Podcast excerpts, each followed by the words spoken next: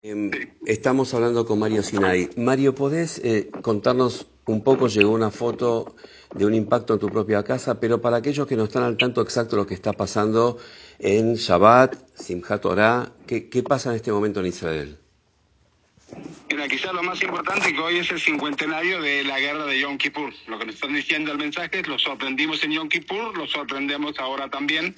50 años, todavía es el día que comienza la guerra de Yom Kippur, 7 de octubre de 1973. Ya dispararon 2.500 misiles sobre Israel, han entrado tropas palestinas al territorio israelí, nos han verdaderamente tomado de sorpresas.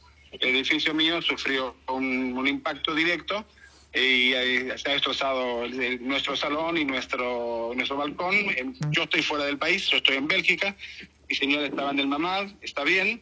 Mi hijo fue a buscarla. La policía no lo dejó salir, pero explicó la situación. Entonces vino el jefe de la policía de Ascalón, lo llevó en su coche a sacar a mi señora de la casa. ¿Qué, qué se sabe con respecto a algunos rehenes eh, y versiones que están circulando en este momento? No, en, estos momentos, eso por favor es muy importante y también que nos ayuden. Hay mucha desinformación y por eso el gobierno de Israel cortó los teléfonos, cortó la electricidad, cortó el internet que se da solamente de tantos minutos para que no se pase desinformación y para que no pase información al enemigo. Y todavía no tenemos los números y hay que esperar con un poco de paciencia a pesar de la ansiedad de los números oficiales de Israel.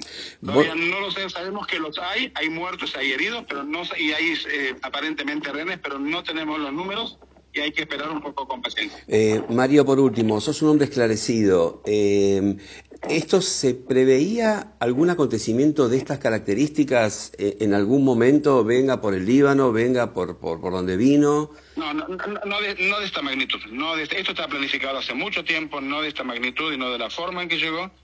Eh, nos ha sorprendido, nos ha sorprendido la magnitud y la osadía que han tenido, que han tenido. La van a pagar ese no es el tema, ese no, ese no es nuestro punto. Eh, y nos han sorprendido un gran golpe al Estado de Israel. Hezbollah, Irán.